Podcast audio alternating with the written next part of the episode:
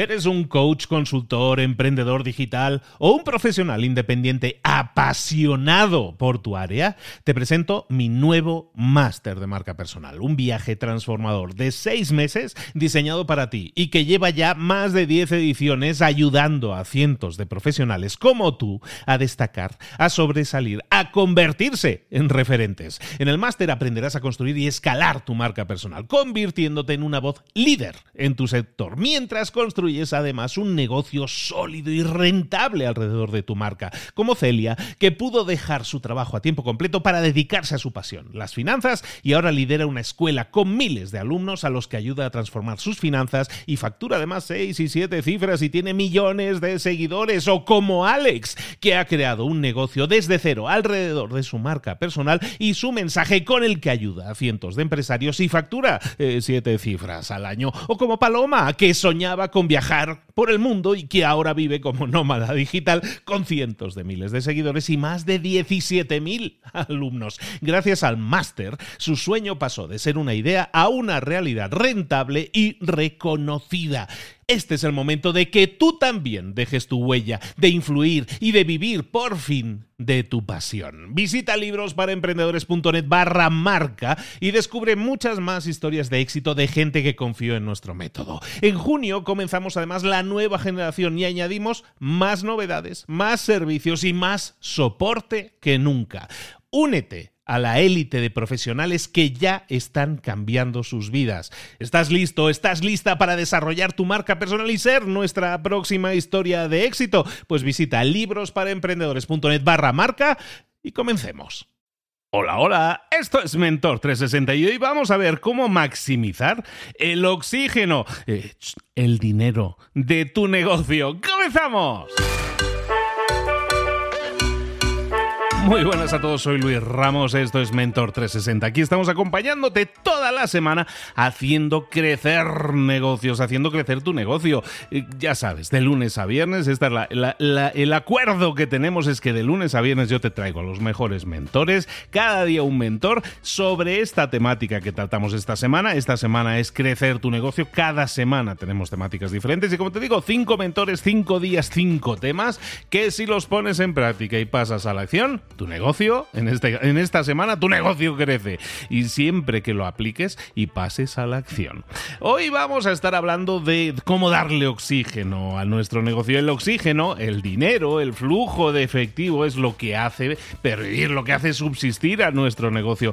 ¿Cómo podemos maximizar el oxígeno de nuestro negocio, vamos a verlo hoy con nuestro mentor. Nos vamos a ir directamente a Miami para hablar con nuestro mentor, un mentor que es especializado en dirigir, en apoyar a negocios que además es podcaster también, autor del Liderazgo Hoy, que es su podcast, y lo puedes encontrar en las redes sociales. Te aconsejo mucho que lo sigas. Vuelve a estar por aquí con nosotros, Víctor Hugo Manzanilla. Víctor, ¿cómo estás, querido? Súper feliz, de verdad que no quiero que esto se acabe. Pero claro, hoy llegas aquí, me vienes aquí con un título que yo no sé decodificar. ¿Qué es el oxígeno de un negocio y, por, y cómo le damos más oxígeno a nuestro negocio? Que no se nos muera de inanición. Exactamente. Bueno, esto es lo que quiero que las personas que nos están escuchando en este momento, si pueden anotar o pueden grabar, o sea, lo que sea, se agraven esto porque esto es uno de los principios más importantes de cualquier negocio. Y es lo siguiente, el oxígeno de tu negocio es el efectivo, el cash, el dinero que tienes disponible en tu cuenta bancaria o en algún instrumento que puedas rápidamente vender y, digamos, sacar el efectivo. Fíjate algo, el día de ayer estuvimos hablando sobre el flujo constante de prospectos. Estuvimos hablando un flujo, cómo crear clientes, cómo crear un flujo constante de clientes. Súper importante si la persona no, no ha escuchado el día anterior, lo haga. Pero te voy a decir algo, hay compañías, Luis, que tienen muchísimos clientes, muchísimos clientes. igual quiebran. Igual quiebran. Y la gente dice, pero ¿cómo? ¿Cómo una compañía con tantos clientes puede quebrar? Bueno, por algo muy sencillo, porque no tienen un correcto manejo del flujo efectivo. Tú puedes tener una empresa muy exitosa con muchas ventas y sin embargo la puedes quebrar porque no tienes el manejo correcto del flujo de efectivo, es decir, el oxígeno del negocio. Aunque tengas muchas ventas, la manera como está estructurado tu negocio, eh, te quedas sin dinero antes de que puedas Es decir, tienes que pagar más cuentas o tienes que pagar las cuentas antes de que recibes el dinero y, eso te puede hundir. Y voy a hacer un ejemplo muy sencillo y ahorita voy a adentrarme en cómo nosotros, porque yo creo que al final la idea es cómo nosotros podemos maximizar el efectivo de nuestro negocio y eso es lo que, eso es lo que yo quiero enfocarme hoy, ¿no? Para que la gente se lleve estas eh, ideas prácticas que pueden aplicar. Pero te voy a dar un ejemplo para que todos me entiendan. Imagínate que yo tengo una tienda, ¿verdad? Y yo vendo en esa tienda, yo vendo helados. Por ejemplo, tengo una, una heladería y yo vendo diferentes marcas de helados. Bueno, el proveedor, que es el que me trae a mí la materia prima para yo hacer mis helados o, vender mis helados, el proveedor me trae a mí la materia prima, pero como yo soy nuevo y la, la tienda la, la, abrí hace un mes nada más, el proveedor no me conoce y me dice, bueno, mira, yo te voy a traer todos estos helados, toda esta materia prima, y tú tienes que pagarme en el momento. Yo no, yo no las voy a dejar en tu local, tú me pagas. Entonces yo digo, ok, perfecto, déjame entonces comprarte, no sé, tantos kilos de helado o tantas cajas de helado y voy a desembolsar en ese momento, voy a desembolsar X cantidad de dinero. Pero entonces yo tengo que poner a mi equipo a trabajar en producir los helados y a lo mejor tengo que hacer ciertas recetas y pasa todo un proceso que a lo mejor me toma una semana en ese proceso. Yo tengo una semana donde ya yo pagué ese dinero pero no he recibido nada de dinero. Y digamos que cuando la persona viene a comprar los helados, en ese momento es cuando yo recibo el dinero. Entonces, yo tengo una semana donde ya yo pagué insumos, pero yo no he recibido el dinero.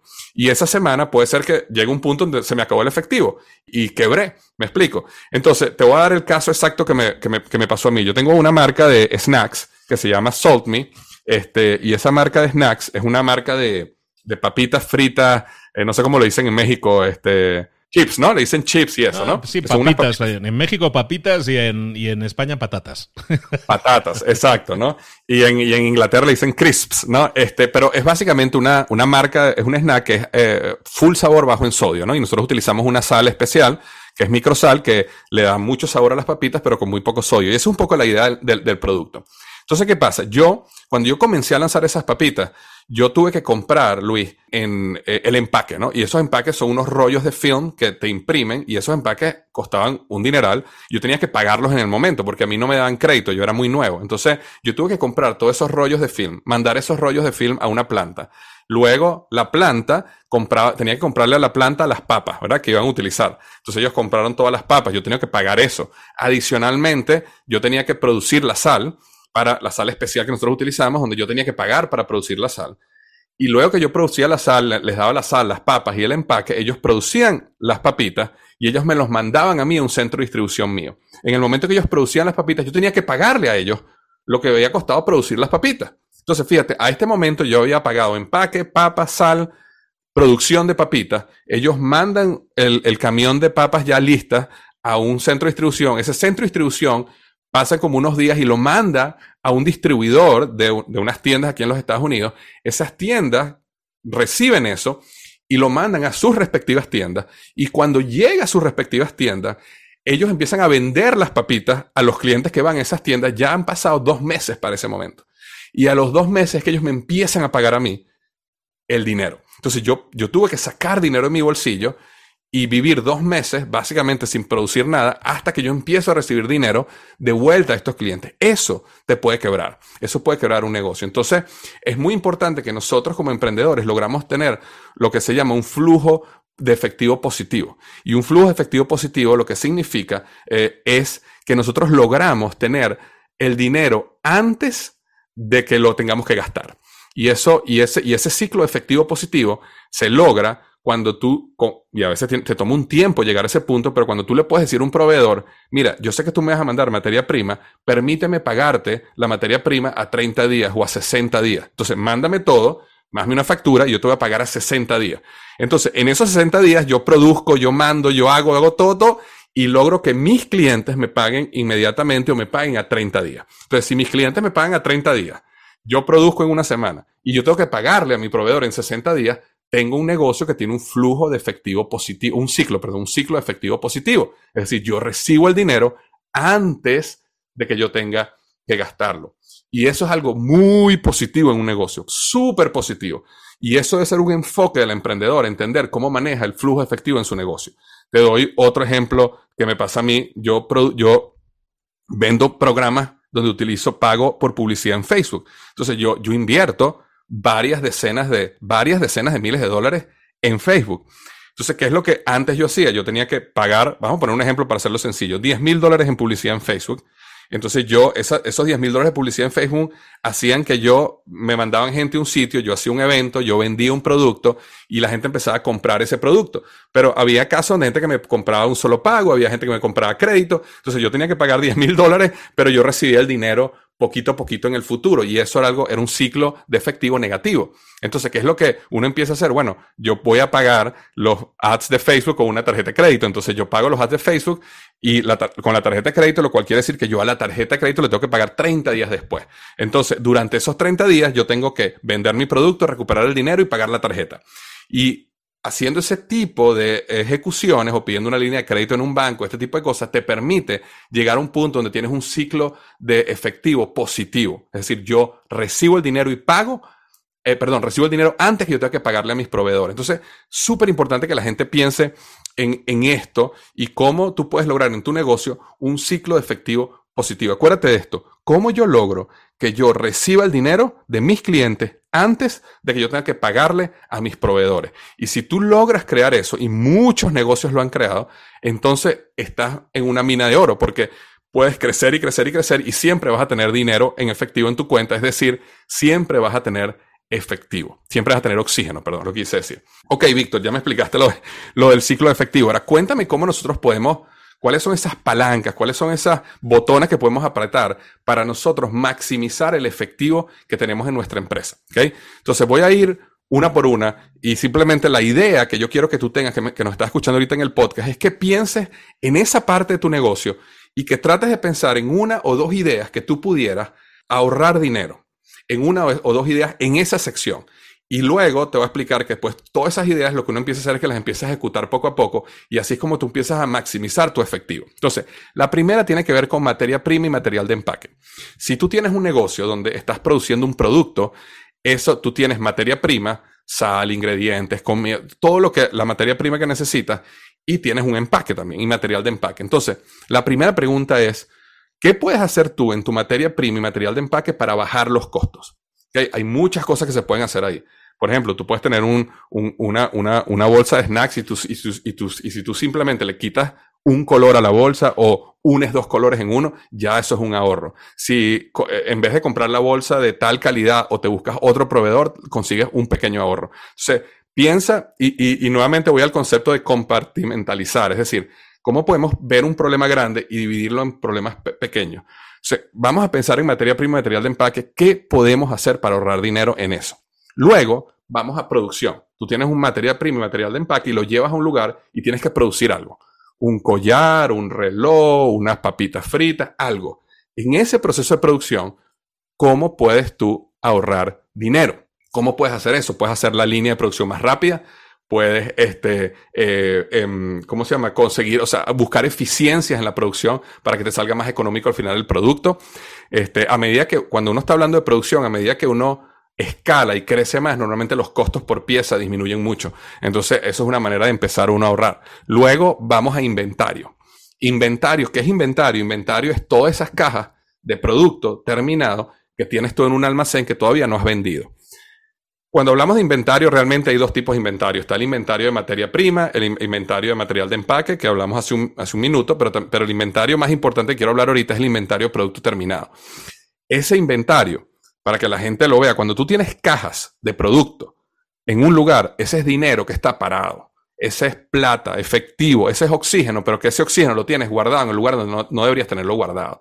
Entonces la pregunta es, ¿cómo tú logras bajar tus niveles de inventario de una manera sana? ¿Cómo logras ser más eficiente? ¿Cómo logras eh, pronosticar mejor la demanda para poder bajar tus niveles de inventario y poder producir mucho más ajustado a lo que realmente tú produces?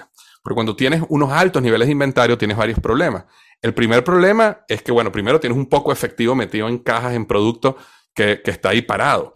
En segundo lugar, si tienes un producto perecedero, como en el caso mío, que tenga las chips, estas chips duran nada más nueve meses. Desde el momento que yo produzco, tienes nueve meses de vida o ya no las puedes vender más. Entonces, cuando ese inventario se empieza a poner viejo, es, empieza, em, empieza el proceso de obsolescencia, yo tengo que destruir ese inventario. Y entonces ese es dinero que perdí y boté a la basura. Si yo necesito manejar mis inventarios de una manera muy fina y muy ajustada, entonces si yo logro bajar mis niveles de inventario, eso es más efectivo que tengo en mi bolsillo, menos efectivo que tengo guardado en cajas en un almacén. Luego, tenemos un siguiente punto, que es cuentas por pagar. Yo, como les comenté, yo le debo dinero a los proveedores, yo le debo dinero a, em, digamos, servicios o, gente que trabaja conmigo en el proceso de construir ese negocio. ¿Cómo yo logro negociar con ellos para tratar de hacer los pagos lo más tarde posible? Es decir, eh, si, si, si yo estoy comenzando con alguien, le estoy pagando a 10 días, ¿cómo logro llegar a un acuerdo para poderle pagar a 30 días? ¿Cómo logro para llegar a un acuerdo para poderle pagar a 60 días luego? Es decir, a medida que tú logras tener buena reputación con tus clientes y tienes un trabajo y empiezas a desarrollar tus proveedores, uno de los puntos más importantes de negociación es los términos de pago. Y a veces nosotros como emprendedores no vemos eso. A veces nosotros como emprendedores solo estamos pensando en cómo consigo lo más barato. Vamos a poner un ejemplo. Yo tengo que comprar papas para mis papitas fritas. Tengo que comprar papas y tengo dos proveedores. Tengo un proveedor de papas que me está vendiendo las papas este, a un dólar el kilo por darte un ejemplo, estoy inventando los números aquí, un dólar el kilo. Y tengo otro proveedor que me está vendiendo las papas a 95 centavos el kilo. Lo que naturalmente pensamos, ah, déjame irme por el de 95 centavos el kilo. Pero a lo mejor el de 95 centavos el kilo quiere que yo le pague a 10 días. Pero el de un dólar el kilo me permite que yo le pague a 30 días. Entonces, es muy probable que yo prefiera irme por una papa un poquito más cara, pero no tengo que pagarle sino en 30 días. Y luego, a medida que desarrollo esa relación, puedo pasar de 30 a 45 días y luego, a medida que la desarrollo aún más, puedo pasar a 60 días. Entonces, estoy, ¿qué, estoy haciendo? Estoy alejando mis pagos para poder acumular el efectivo lo más que puedo, porque recuerda, el efectivo es el oxígeno de tu negocio. Entonces, son las cuentas por pagar. Luego, bueno, por supuesto, vienen los gastos, salarios, todo este tipo de cosas que, bueno, eso ya es presupuesto y cómo tú logras eh, mejorar y ser más eficiente tu, tu, operación. Luego viene mercadeo, ¿verdad? Mercadeo es otro flujo, tú estás gastando dinero en mercadeo. Entonces, como te comenté, cómo tú puedes empezar a utilizar campañas de marketing, cómo puedes invertir dinero en mercadeo, donde tú no tengas que pagarlo hoy, donde puedas ejecutar campañas eh, y a lo mejor lo pagas con líneas de crédito o algo, de manera que el, el, el efectivo de las ventas entren antes que tú tengas que hacer esos pagos de mercadeo. También, cómo tú trabajas para hacer tus campañas, tu publicidad, todo lo que estás haciendo más eficiente. ¿Y qué quiero decir con eficiente? Si tú tienes una publicidad, una pieza de arte, un comercial, un ad, que es muy bueno, eso hace que sea el costo por clic sea mucho más económico. Y como es mucho más económico, se te hace más eficiente y puedes tener más ventas gastando menos. Entonces, al final todo tiene que ver con la eficiencia, porque ¿qué quiero con la eficiencia? Quiero maximizar mi efectivo. Quiero poder tener más efectivo porque el efectivo es el oxígeno en el negocio, ¿no? Luego pasamos a las cuentas por cobrar. Decir, yo, yo tengo que cobrarle a mi cliente dinero. Y entonces, ¿qué pasa? De la misma manera como a mis proveedores, yo quiero negociarles, oye, no te quiero pagar en 10 días, te puedo pagar en 30 o en 60. Yo quiero a mis clientes, de ser el caso, tratar de que me paguen lo antes posible. Entonces, ¿cómo tú creas un sistema de recompensas donde tus clientes quieran pagarte antes? Un ejemplo típico, decir, mira, esto, este servicio cuesta 200 dólares mensuales, ¿verdad? Lo cual significa que son 2.400 dólares al año. Pero si tú pagas anualmente, te doy un 20% de descuento.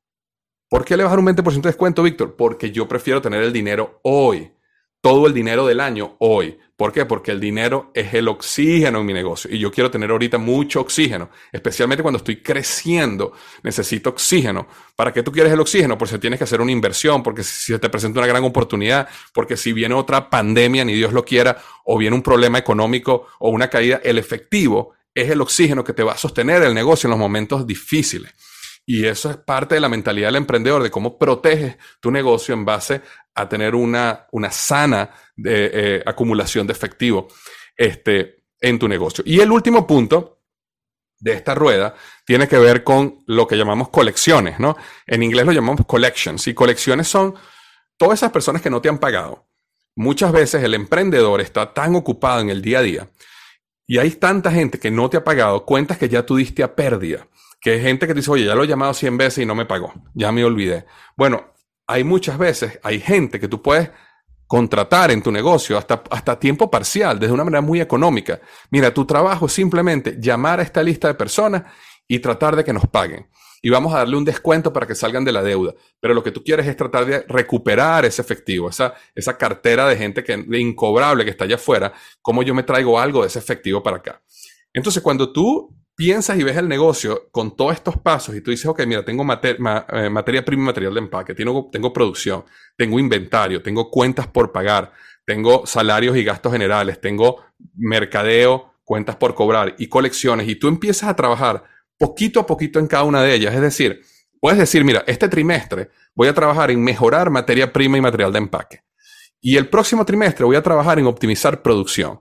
Y el trimestre más arriba voy a trabajar en optimizar inventario. Y ese proceso de mejora constante, Luis, es lo que te permite empezar a, hacer, a tener una operación muy eficiente con respecto al efectivo. Te voy a comentar algo que es muy cómico porque pasa con muchos de los emprendedores. Cuando yo estaba comenzando la, marca de chips Salt Me, eh, una de las cosas que cuando tú vas a, cuando tú vas a comprar material de empaque, bolsas de, chips, eh, estoy seguro si alguna vez has hecho tarjetas de presentación o algún material de esto, siempre que es lo que te dicen, no, mira, si compras 100, te cuesta 1000. Si compras 500, te cuesta 1200 o 1500. Si compras 10000, te cuesta 2000. Entonces lo que ellos te empiezan a mostrar es, si tú, si tú por un poquito más, puedes comprar muchas más y muchas más y muchas más, ¿no? Y exactamente igual sucede con las bolsas y material de empaque, ¿no? Yo me acuerdo que lo mínimo que yo podía comprar eran 50 mil bolsas. Y las 50 mil bolsas me salían carísimas, cada una, ¿no? Si compraba 50 mil. Pero si yo compraba un millón de bolsas, mira, la bolsa me salía muchísimo más barata. Entonces, el, el emprendedor novato lo que tiende a pensar es, no, Vila, vamos a, tenemos el dinero en la cuenta, vamos a comprar un millón de bolsas porque lo que yo quiero es que mi producto tenga un buen margen. Entonces yo quiero que la bolsa me salga baratísima. Entonces vamos a, vamos a pagar el millón de bolsas, eso no se daña, esa la tenemos en un almacén y eventualmente la vamos a usar. Gran error. Es preferible comprar las 50 mil bolsas, aunque te salgan mucho más caras, y aunque el margen en este momento no sea el mejor, pero es preferible seguir teniendo en tu cuenta 40, 50, 60 mil dólares ahí en caso de cualquier otra cosa pase. Porque fíjate qué es lo que pasó aparte, ¿no? Porque estas cosas pasan. Compramos las bolsas, ¿verdad?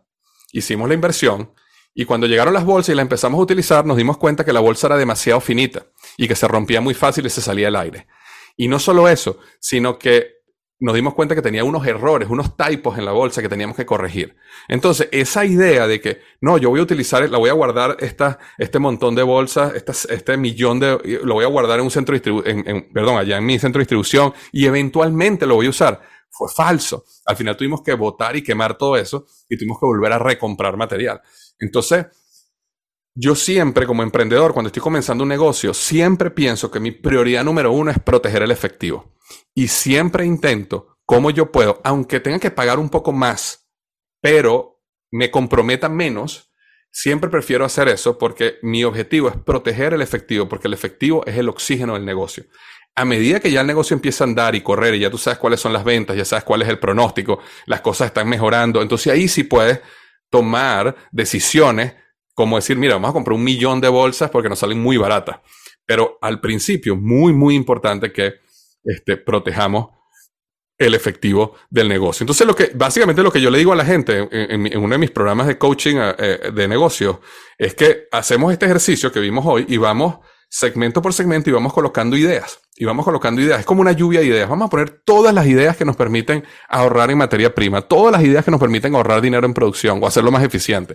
Y así vamos, ta, ta, ta. Y luego simplemente en un calendario empezamos a colocar cuándo vamos a trabajar en esta idea y quién es el responsable. Cuándo vamos a trabajar en esta idea y quién es el responsable. No podemos trabajar en todas las ideas al mismo tiempo. Pero lo que sí podemos tener es un plan de aquí a dos a tres años donde sí trabajemos todas estas ideas y sí creemos una compañía muy, muy, muy eficiente de manera operacional y que nos permita maximizar el efectivo que tenemos este, en nuestro negocio. Entonces, espero que esto eh, haya sido eh, útil para las personas.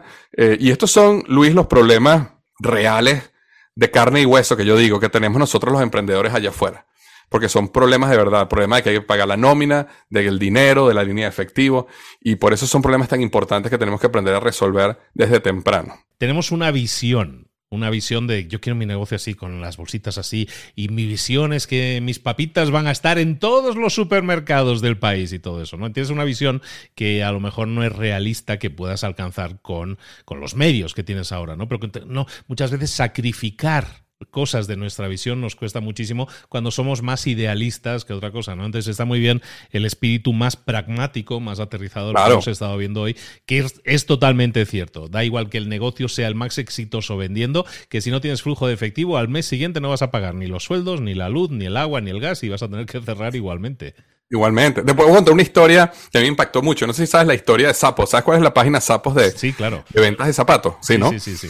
Este, bueno, el, fundador de Sapos, contrario a lo que la mayoría de las personas creerían, ¿no? Porque ¿qué es lo que uno creería que una persona que creó esta compañía haría? Bueno, mira, yo pienso que si yo fuera a crear Sapos, yo necesito un, un website. Y en ese website yo necesito vender zapatos. Y para yo vender zapatos tengo que comprar zapatos y tenerlos en un centro de distribución y a medida que me que me, que me compren, bueno, yo voy mandando zapatos. Pero fíjate lo que él hizo, él hizo algo muy diferente. Él sí creó el website, pero lo que él hizo con el website es que él fue a las tiendas de zapatos de San Francisco y le tomaba fotos con una cámara digital, le tomaba fotos a los zapatos que estaban en las tiendas. Y esas son las fotos que, él ponía en su página web. Imagínate eso, cuando las personas compraban y, vendía, y vendía los zapatos en la página web, cuando alguien compraba los zapatos en su página web, él iba corriendo a la tienda en San Francisco y compraba los zapatos él y los mandaba por correo a la persona. Ahora tú dirías, pero eso es absurdo y probablemente perdía dinero, quizás, no, no lo sé.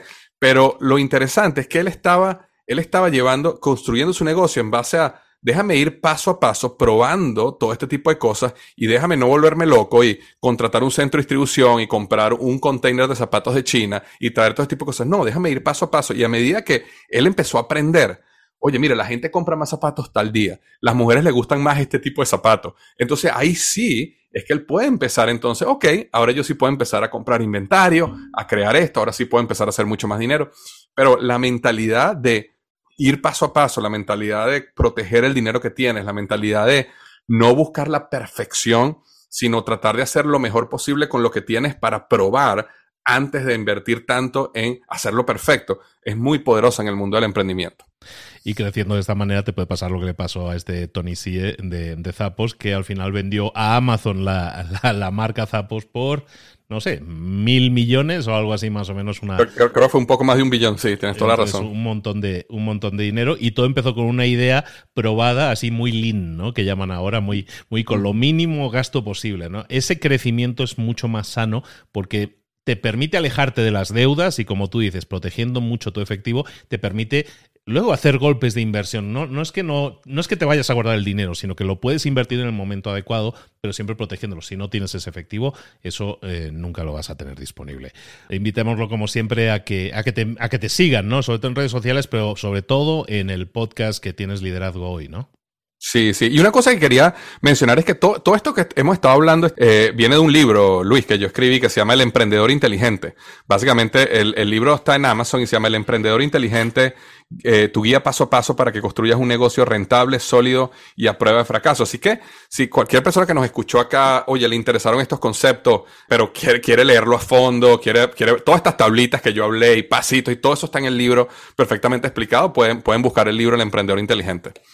Ahí lo tienen en Amazon disponible en todas las tiendas que haya en tu país y si no lo pides, y, o si no en digital, que también lo puedes eh, consumir en digital y lo puedes consumir desde cualquier parte del mundo. Y de verdad que mira, yo tengo una frase, Luis, que, que, yo, que yo digo siempre que dice, un día, un día tu vida va a pasar frente a tus ojos, asegúrate que valga la pena mirar. Y, esa frase a mí me ha inspirado a, vivir la vida al máximo, ¿no? Y, realmente luchar por esas cosas que nosotros queremos, soñamos, deseamos. Y hay muchas personas que nos están escuchando que sueñan con ser sus propios jefes, con emprender, con dar ese paso. Es un camino muy bonito, no es fácil, pero es muy hermoso. Y yo motivo a la gente a que se atrevan, porque del otro lado hay cosas muy bonitas que uno aprende y disfruta y una, y una vida magnífica que camina.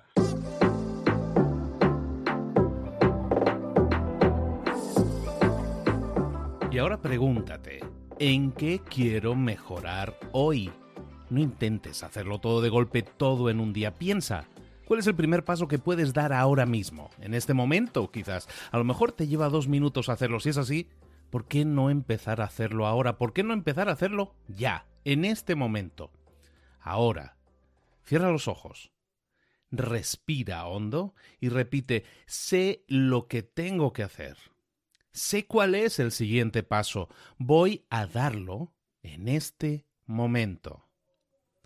Piénsalo, siéntelo y hazlo.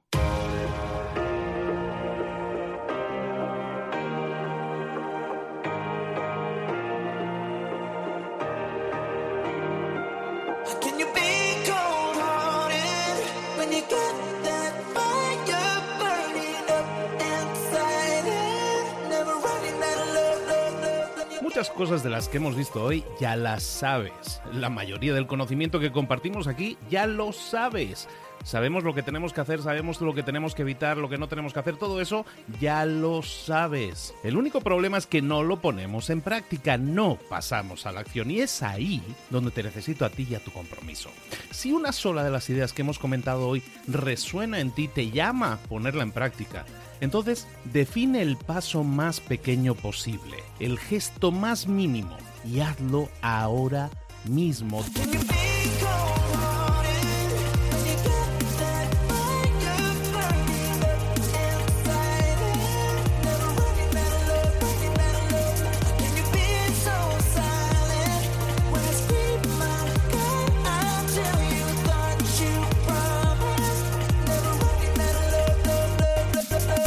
Hablo de crecimiento personal, pero también de crecimiento profesional. Expandir tu red de contactos, mejorar tus relaciones con los demás, aprender alguna cosa nueva, poner en práctica una pequeña técnica que te ayude.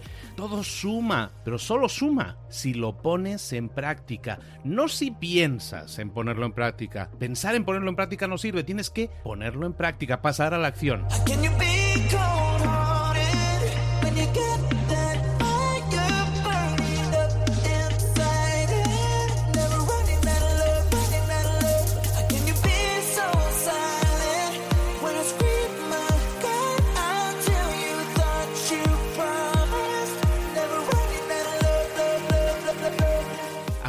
De este ingrediente secreto también.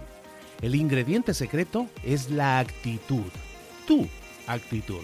Tu actitud transmite. Si sales a la calle con ganas, la gente lo va a notar. Si sales a la calle sin ganas, la gente también lo va a notar. El mundo está ahí fuera, te está esperando, por lo tanto sal ahí fuera, sal a la calle y sal con ganas, sal con actitud. No esperes a mañana, ya sabes lo que tienes que hacer y ya sabes que lo puedes hacer hoy. No veas pasar la vida, vive la vida. Tienes las mismas 24 horas que tienen los demás, haz que valgan la pena. Entrega en estas próximas 24 horas tu mejor versión. Te esperamos aquí mañana para continuar creciendo. Te esperamos aquí mañana con más mentores, pero el día de hoy está completito delante de ti. Así que ponte en pie pisa fuerte, respira hondo, sal ahí fuera y conquista tu día. ¿Eres un coach, consultor, emprendedor digital o un profesional independiente apasionado por tu área? Te presento mi nuevo máster de marca personal, un viaje transformador de seis meses diseñado para ti y que lleva ya más de 10 ediciones ayudando a cientos de profesionales como tú a destacar, a sobresalir, a convertirse en referentes. En el máster aprenderás a construir y escalar tu marca personal, convirtiéndote en una voz líder en tu sector, mientras construyes es además un negocio sólido y rentable alrededor de tu marca, como Celia, que pudo dejar su trabajo a tiempo completo para dedicarse a su pasión, las finanzas, y ahora lidera una escuela con miles de alumnos a los que ayuda a transformar sus finanzas y factura además seis y siete cifras y tiene millones de seguidores, o como Alex, que ha creado un negocio desde cero alrededor de su marca personal y su mensaje con el que ayuda a cientos de empresarios y factura eh, siete cifras al año, o como Paloma, que soñaba con viajar viajar por el mundo y que ahora vive como nómada digital con cientos de miles de seguidores y más de 17.000 alumnos. Gracias al máster, su sueño pasó de ser una idea a una realidad rentable y reconocida. Este es el momento de que tú también dejes tu huella, de influir y de vivir por fin de tu pasión. Visita librosparaemprendedores.net barra marca y descubre muchas más historias de éxito de gente que confió en nuestro método. En junio comenzamos además la nueva generación y añadimos más novedades, más servicios y más soporte que nunca. Únete a la élite de profesionales que ya están cambiando sus vidas. ¿Estás listo? ¿Estás lista para desarrollar tu marca personal y ser nuestra próxima historia de éxito? Pues visita librosparaemprendedores.net barra marca y comencemos.